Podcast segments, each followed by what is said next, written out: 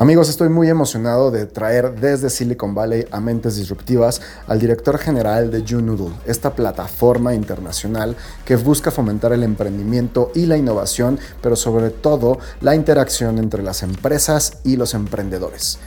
Mi ahora buen amigo Thorsten es de Dinamarca y ha estado en prácticamente todos los países de Latinoamérica trabajando junto con YouNoodle esta relación entre los corporativos y los emprendedores. Vamos a tener una plática muy interesante y sobre todo para saber cómo está el ecosistema de Latinoamérica en temas de emprendimiento y también en su punto de vista cuál es el objetivo que deberían tener los países en estos temas. Va a ser una plática bien interesante y estoy muy emocionado, así es que espero que les guste tanto como a mí. Soy Miguel Carderi y bienvenidos a Mentes Disruptivas. Mentes Disruptivas con Miguel Carderi. Bienvenidos amigos, mi nombre es Miguel Carderi y esto es Mentes Disruptivas. Entrevistas, invitados especiales y todos los temas más importantes que necesitas saber para innovar en tu empresa o negocio. Síguenos en Twitter e Instagram como arroba Miguel Carderi.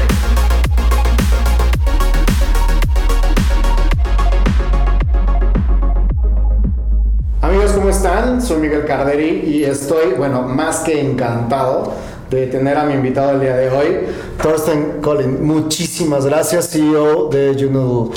Gracias por venir a Mentes Disruptivas. Pues muchas gracias por la invitación. No, no, no, para nosotros es un placer y sobre todo que pudimos coincidir aquí en la Ciudad de México. Que ahorita fuera del aire nos estabas diciendo que te encanta venir para acá, ¿no? Me encanta. Voy más o menos una vez al mes y me encantan los, los viajes que tengo desde San Francisco a la Ciudad de México, seguro. Qué bueno, pues muchísimas gracias y bienvenido. Eh, quiero, tenemos muchísimas cosas de qué hablar. O sea, el, el, el poder aprovecharte y platicar. YouNoodle es un referente en el emprendimiento en Latinoamérica, bueno, en el mundo, porque no nada más es en Latinoamérica y tenemos mucho que hablar de eso. Pero antes de, de, empezar con esa parte, me gustaría que nos platicaras un poquito. Tú eres nacido en Dinamarca y de repente apareciste en, en Estados Unidos este, y empezó todo este movimiento, pero me gustaría que me platicaras un poquito de, de quién eres, de dónde, dónde naciste, cuando eras niño, qué querías ser. Claro, sí, hace 10 años viviendo en, en San Francisco y, y, y, y, claro, soy, soy inmigrante, como uh -huh. emprendedor de afuera, de, de Europa, que, que en, en, el crisis eh, financiero en, en 2009 uh -huh. llegué a, a, San Francisco y, era una, un tiempo muy diferente en San Francisco. Muchas cosas han pasado en San Francisco en los 10 años eh, pasados. Pero sí, nací en Dinamarca y soy ingeniero de bioinformática, okay. que es usando computación con bases de datos eh, biológicos. Y, y, eso, claro, he, he aprendido cosas como eh, programación y diseño de sistemas y arquitectura y todo eso que me ha ayudado mucho en, en, el, en, en la vida como emprendedor de, y fundador de Unurum. Cuando eras niño en Dinamarca, ¿cómo eran las condiciones y por qué te dio por esta parte de emprendimiento? ¿Fue planeado o se dieron las circunstancias de esa manera? Ah, pues eh, vengo de una un familia bien eh, empresarial. Okay. Mi mamá y mi papá ambos han sido eh, emprendedores y, y he aprendido muchas cosas uh -huh. desde, desde niño sobre cómo es eh, crecer compañías y cuáles son los desafíos, los retos que tienen las, las, las, compañías de varios tamaños. Eso es algo que es muy difícil aprender en, en, en business school. Uh, yo lo aprendí en casa y, okay. y eso, claro, uh, creo que ha ha afectado mi, mi, mi decisión de, de, de, qué hacer en mi, en mi vida después. Okay. Um, además, en Copenhague, donde nací, uh, es una, una, ciudad con muchas uh, industrias diferentes y mucha gente diferente y eso uh, también es, es, es, un lugar que donde puedes hacer, no es que puedes hacer lo que quieras, pero hay, hay, hay muchas, muchas facilidades. Sí, exactamente, y muchos recursos. Y, y el sistema de Dinamarca es muy generoso en cómo se puede hacer algo diferente en lo que, por ejemplo, hacen tu familia o es, es gratis ir a, a, a, todo el sistema educativo, y todo eso, ¿no? Así que esos son, son razones por qué estoy donde estoy. Eh, pero de verdad, San Francisco en los 10 años me ha dado mucho más en el, en el eh, proceso de, de, aprender cómo ser fundador que, que aprendí en Dinamarca, creo. No sé, pero bueno. Por supuesto, digo, a final de cuentas, eh, pues llevas 10 años ya trabajando esto y no nada más has estado en San Francisco, has tenido la oportunidad de conocer pues prácticamente todo el mundo. Ya, viajo mucho. Eh, ahora tenemos eh, pues, clientes y usuarios en, en unos 180 países. Eh, y por eso tengo la oportunidad, eh, por suerte, de viajar a muchos lugares y muchos ecosistemas de emprende, em, emprendedores diferentes en varias partes del mundo. Y, y lo que me encanta es ese, ese cambio de cómo era la vida en San Francisco, ahora se puede empezar a crecer compañías en todo el mundo y ese cambio de verlo desde, desde ser presente en esas ciudades y países distintos ha sido súper eh, interesante. Para los que no conocen YouNoodle, ¿Qué es YouNoodle? Es una plataforma para emprendedores de crecer. Es que conectamos a emprendedores con oportunidades. Pueden ser oportunidades de, como, eh, de becas de, de ah, gobiernos o trabajamos por el Banco Interamericano de Desarrollo, el Banco Mundial, de empresas grandes como Amazon y otros. Y, y todas esas organizaciones quieren tener interacciones con, con, emprendedores. Hay mucha energía y mucha eh, oportunidad creativa con emprendedores y las organizaciones grandes no entienden bien cómo comunicamos con fundadores y emprendedores. Y además los emprendedores son enfocados en sus propios negocios y ellos normalmente no saben qué está pasando en el mundo afuera. Y eso nosotros somos una plataforma que juntan las organizaciones grandes y, y los eh, emprendedores para hacer cosas eh, mucho más amplios y con más eh, oportunidad para todos. Cuando tú llegaste a San Francisco, no llegaste con YouNoodle. Llegaste por otras circunstancias y hay ahí una, una, anécdota. Digo, hoy, hoy eres el CEO, pero en cierto momento incluso negaste de entrar a YouNoodle en sus pues, inicios, ¿no? Pues la, la, historia, pues muy breve, es que eh, llegué, a este, era parte de otra compañía en San Francisco que eh, me ayudé con, con, una visa y con eh, la, la, posición inicial que era en, el lado técnico, pero de producto, de manejar el producto. Y esa compañía cambió y, y, después de un año y medio más o menos salí con otra Em, empleado muy temprano de esa compañía, Rebecca Wang, y nosotros dos fundamos YouNoodle en 2010. Okay. Así que yo eh, empecé con el CTO como el gerente técnico y Rebecca con el CEO. Y, claro, eso ha cambiado ahora, pero es seguro que como personalidad soy ingeniero y soy, eh, me encanta producto y la oportunidad con, con un producto eh, de y, la escalabilidad que tiene un producto. Me, eso es algo, los datos y el diseño, el, entiendo los usuarios y los, los retos eh, de arquitectura del producto, de, de cómo eh, la, la, pues la parte de ingeniero. Eh, eso también me gusta mucho. Oye, y esta parte, digo, al final de cuentas, tanto Rebeca como tú eran inmigrantes, porque no son, no son americanos, ninguno de los dos, y llegaron a, la meca este, romántica del emprendimiento y crearon un proyecto. ¿Qué, ¿Qué, tan complicado fue como, como inmigrante el poder desarrollar eso y, y qué retos como, como tal tuvieron? Pues Rebeca es de Argentina, así que somos de, de dos partes del mundo distintas que no eran San Francisco, ambos. Y, y creo que eh, San Francisco y, Estados Unidos, claro, tienen una historia muy larga de, de es un país de inmigrantes. San Francisco tiene gente de todo el mundo. Eh, claro, el país ha, sido, ha, visto varios cambios y ahora quizás el, la manera de comunicación es un poco distinta. Claro. Pero sí es un país de inmigrantes y nosotros entonces sentimos ah, como muy bienvenidos en, en, el país y, con, el, con, la cultura que tiene San Francisco, que tiene gente de todas partes del mundo. Y creo que eso también ha, ha sido una, uno de los factores porque ha tenido tan éxito la, el Silicon Valley y la ciudad de San Francisco porque tenían gente con varias culturas y hablando varios idiomas y, y con esos tipos de backgrounds. Creo que nos ayuda mucho crecer eh, compañías globales. Y, nosotros dos, claro, éramos un fit a ese tipo de, de cultura y, y claro, como inmigrantes la, la, vida es un poco más difícil. Em, empiezas, por ejemplo, sin historia de crédito. Como no se puede abrir una cuenta en un banco, tener una tarjeta de crédito cuando llegué eh, desde otro país. Es muy raro, pero, pero eh, así es Estados Unidos es muy enfocado en historia. Tiene que tener una historia de Crediticia. para Sí, sí, sí. Confiar en ti. Claro, había, había situaciones que eran difíciles como nosotros para inmigrantes, pero en total creo que la cultura es muy eh, bienvenido, a, sientes como muy bienvenidos en e- este tipo de cultura. Empezaron, por lo que entiendo, en Silicon Valley, luego tuvieron unos aliados en Barcelona, me parece, en España. Hemos, pues, hemos tenido gente en varios eh, países. Lo- el primer país afuera de, o primera ciudad afuera de San Francisco fue Santiago de Chile. Santiago. Es que empezamos eh, a trabajar con el gobierno de Chile sobre un proyecto que se llama Startup Chile. Ok. Y eso es un- la primera aceleradora nacional, como una aceleradora manejada por un gobierno que estaba importando a startups de otras partes del mundo. Nosotros estamos ayudando al gobierno de Chile lanzando ese, ese, Ok. eh, programa. Así que empezamos con a tener gente pues, en Santiago, eh, después en, en Europa, en varios lugares, eh, en Copenhague, en, en Barcelona, en París y ahora estamos en la Ciudad de México con todo el lado de, de programación y, y- y- y diseño producto. Eh, ahora estamos con base en la Ciudad de México. Oye, y, y me decías hace ratito que, que justamente a veces los corporativos no entienden como el, el mindset de, de los emprendedores y a veces los emprendedores no entendemos el No, mindset de las empresas.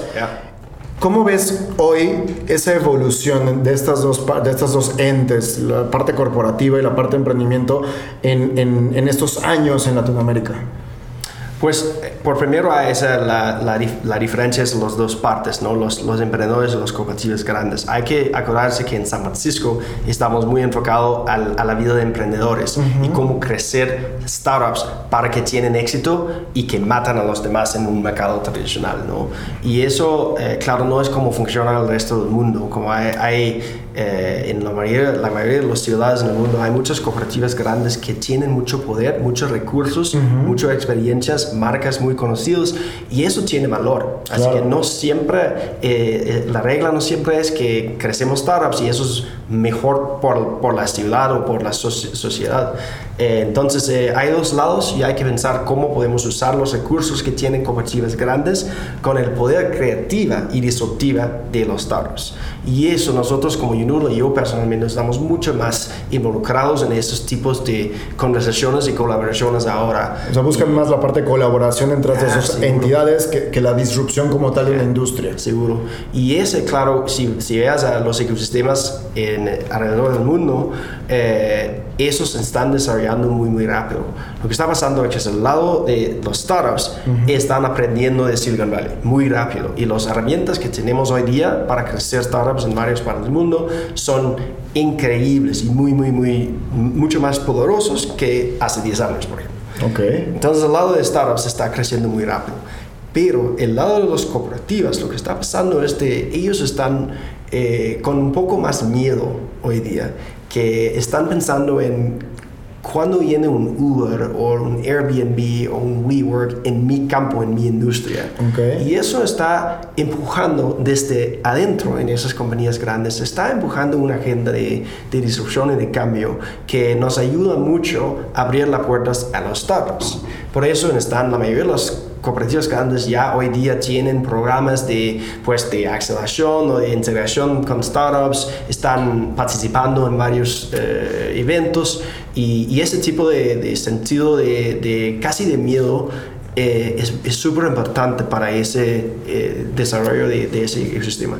Entonces ahora afuera de Estados Unidos estamos viendo ecosistemas creciendo más rápido que en, por ejemplo, en San Francisco, donde tenemos el lujo de enfocarnos en los startups y no enfocarnos en las empresas grandes. Ahora, decías muy bien que, que San Francisco ha cambiado muchísimo. O sea, Ya. no es lo mismo hace 10 años que ahorita. De hecho, te podría decir, o- y dime si estoy eh, equivocado, pero realmente San Francisco también ya se volvió más de corporativos. O sea, esas grandes disrupciones, esas grandes startups que en algún momento aparecieron de la nada, hoy ya se manejan más como un corporativo que como, Eso que como sí. una startup, ¿no? Seguro, y las compañías grandes de San Francisco son compañías como Google y Facebook y Twitter y algunos de los las compañías de tech que hoy día son de tamaño cooperativo, ¿no? Ya es un corporativo. poder, eh, pero lo que pasa con ellos es, por ejemplo, con Google, ellos tienen ese sentido de innovación desde que, que nacieron. ¿no? lo han perdido.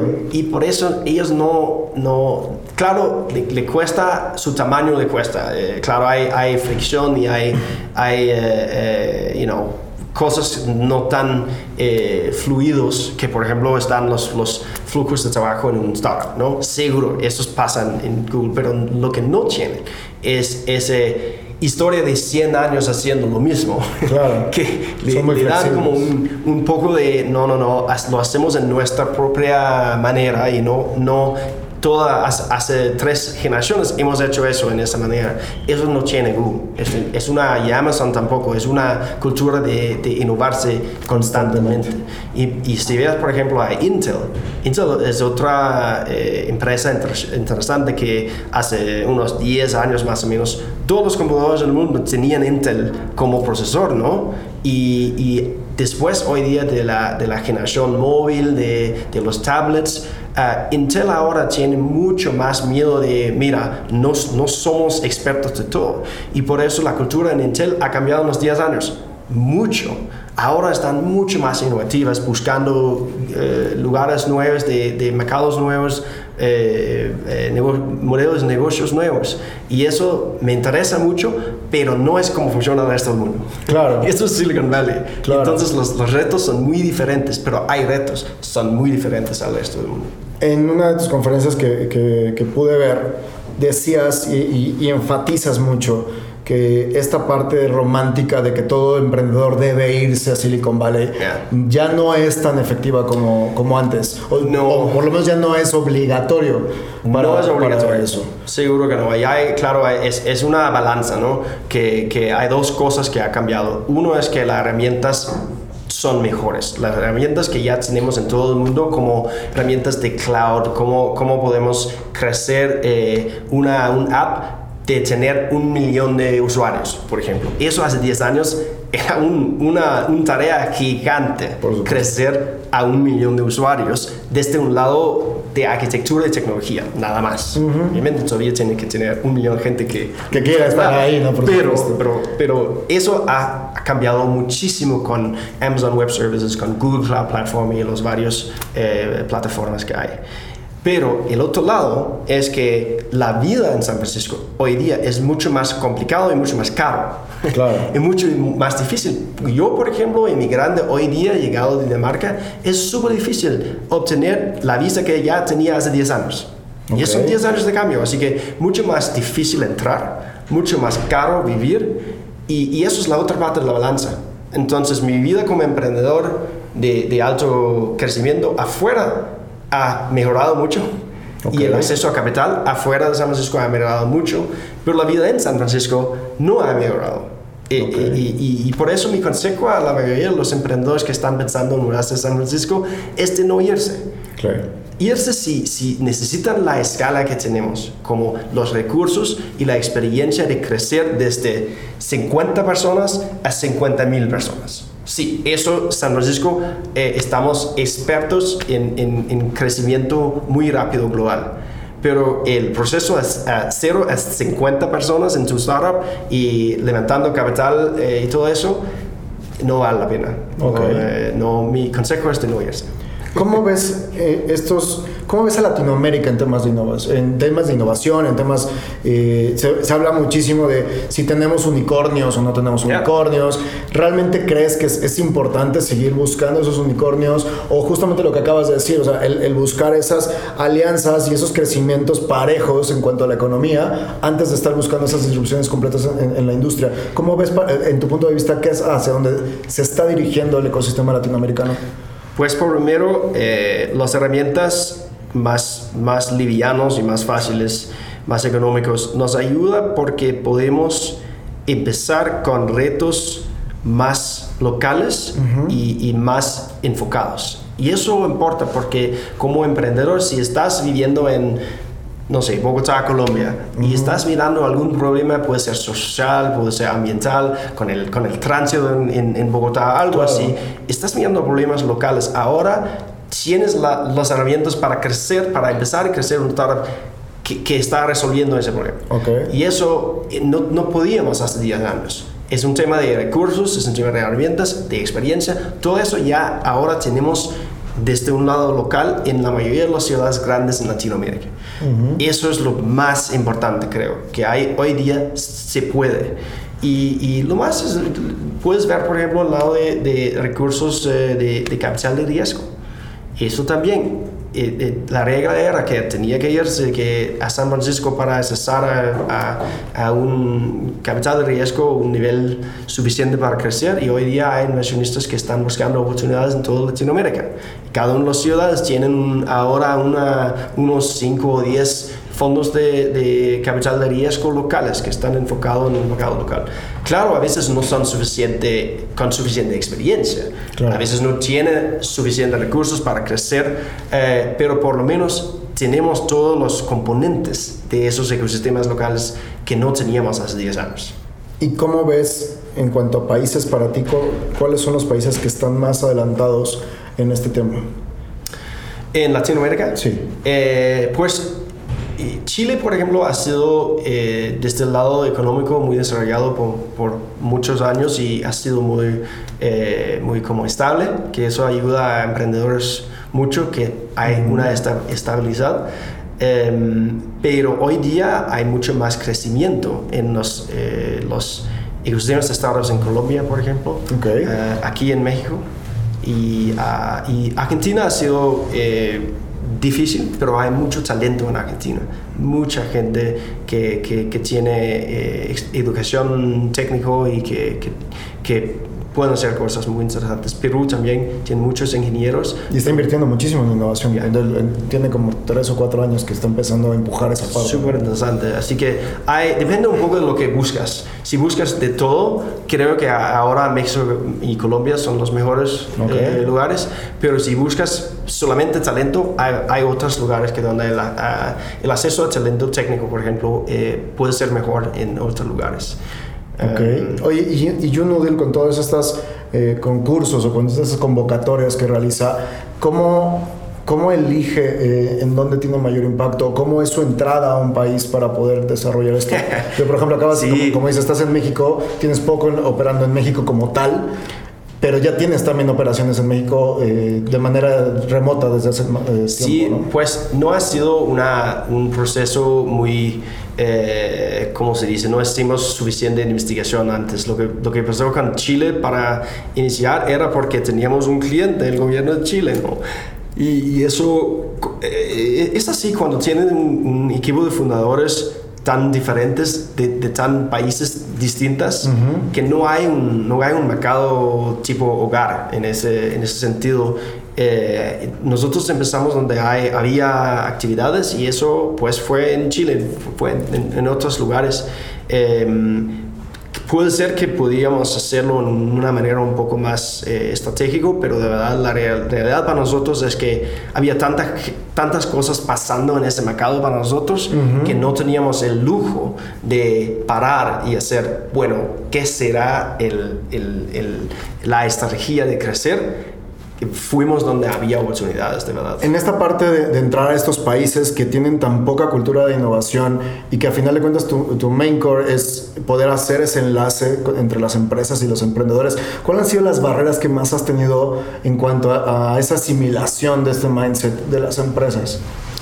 Pues lo bueno es que hay muchos recursos. Eh, las empresas grandes no faltan a recursos y hay una necesidad muy grande también que están realizando. Eso uh -huh. es uno de los barreras que es, es un paso quizás un, un poco eh, insuficiente para realizar que tienen la necesidad, pero ya está pasando. Okay. No las barreras normalmente para nosotros son mucho más barreras estructurales o barreras de casi de, de, de temas políticas. Que, okay. por ejemplo, un, alguien que maneja algo no es su problema realizar esta otra, eh, otra cosa. Otra cosa. Y, y los emprendedores ya que no tienen, normalmente no tienen la experiencia de trabajar en una empresa grande, no entiende quién es el persona más productivo de con quien hablar, porque hay gente que son que encanta hablar con los startups y, y siempre eso es la gente que son jefes de innovación, encanta hablar con los startups, pero normalmente no tienen los presupuestos para hacer algo. Le falta la toma de decisión. Sí, exactamente, que, que, realmente puede cambiar a, a una un, línea de negocio en la compañía. Okay. Esos son la gente que maneja las líneas de negocio y ellos no hablan con los startups, así que es una es un reto estructural pero también de, de, poder, a quién, a quién maneja, qué. Y, y, eso es, e, es, mucho más difícil. Y normalmente la, la única manera de resolverlo es del el nivel más alto del CEO. Tiene que, que, eh, que, empezar diciendo a todo, mira, necesitamos hacer mucho más pilotos, necesitamos experimentar más. Eso es lo, lo, que es difícil en una empresa grande.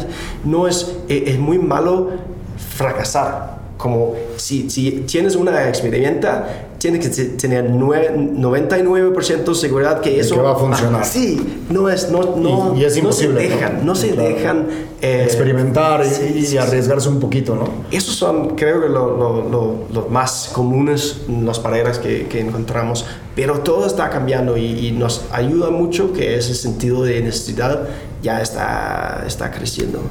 Y una de las cosas que yo hablo con las empresas con las que trabajo es que la innovación tiene que entrar de arriba hacia abajo.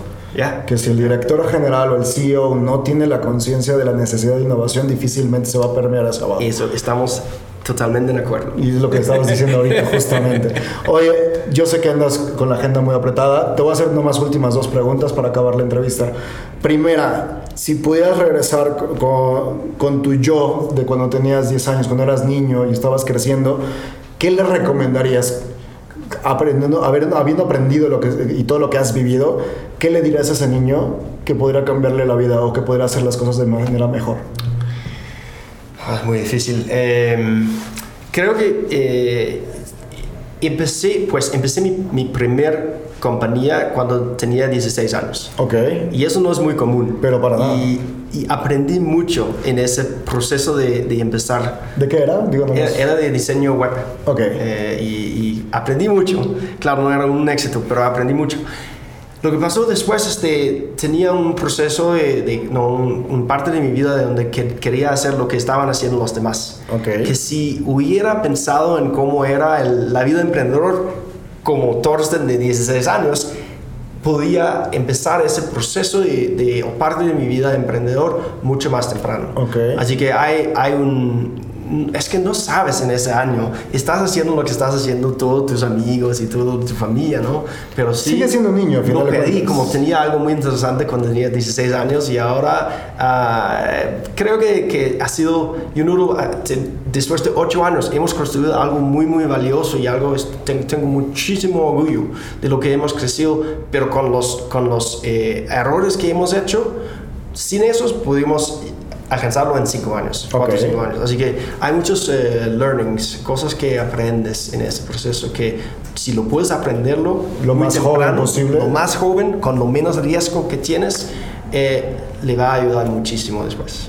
Y la última, ¿cuáles serían las tres cosas que tú recomendarías? Por un lado a las empresas y por otro lado a los emprendedores para poder entrar en este mundo de innovación y, y de colaboración. Pues de los, de los emprendedores, eh, por primero hay que entender la, la, manera en la cual trabajan las compañías grandes. Okay. Eso es lo, lo primero. Eh, como emprendedor, crees que todo el mundo funciona como emprendedores. Cada uno de la gente, mm, eh, los managers de algún cooperativo no piensan en cómo mejorar el cooperativo, -huh. piensan en cómo puedo lograr mi próximo ascenso. Objetivo o ascenso. y eso es muy diferente. Y como, como fundador, eso es casi lo más importante, entender ¿A qué importa a esa persona de esa compañía grande con quien hablo y, y, y cómo funcionan los flujos de trabajo dentro de esas compañías? Okay. Creo que las compañías grandes eh, eh, trata mucho de ese tema de, de, de uh, experimentar y de aprender de esos experimentos y, y, uh, y eso es muy es súper difícil. Y, y, el error que hacen muchos es que, que se lanzan sus propios programas de aceleración, pero eso deja el proceso afuera de la casa. Y eso no nos ayuda. Es de decir, mira, queremos ver que hacemos algo innovativo. Mira, aquí está nuestra aceleradora, pero de verdad no nos ayuda por nada adentro. Y por eso ese, eh, creo que necesitamos un, necesitamos un cambio donde las empresas grandes empiezan a hacer cosas adentro con sus estructuras que hay y cambiar eso no suficiente hacerlo afuera en algún greenhouse eh, al, lado de, de, los headquarters. Ok, pues muchísimas gracias. De nuevo, gracias por habernos recibido, por aceptar esta entrevista y pues en lo que podamos colaborar, bienvenido a México y estamos para servirte. Muchísimas gracias. Amigos, espero que les haya gustado esta entrevista. Nos vemos la próxima semana. Muchas gracias por haber escuchado este episodio. Si te gustó, no olvides calificarnos y seguirnos en iTunes y seguirnos en Spotify. Recuerda visitar miguelcarderi.com para que estés actualizado de las mejores noticias de innovación y estar al pendiente de los siguientes programas. Soy Miguel Carderi y nos vemos la próxima semana.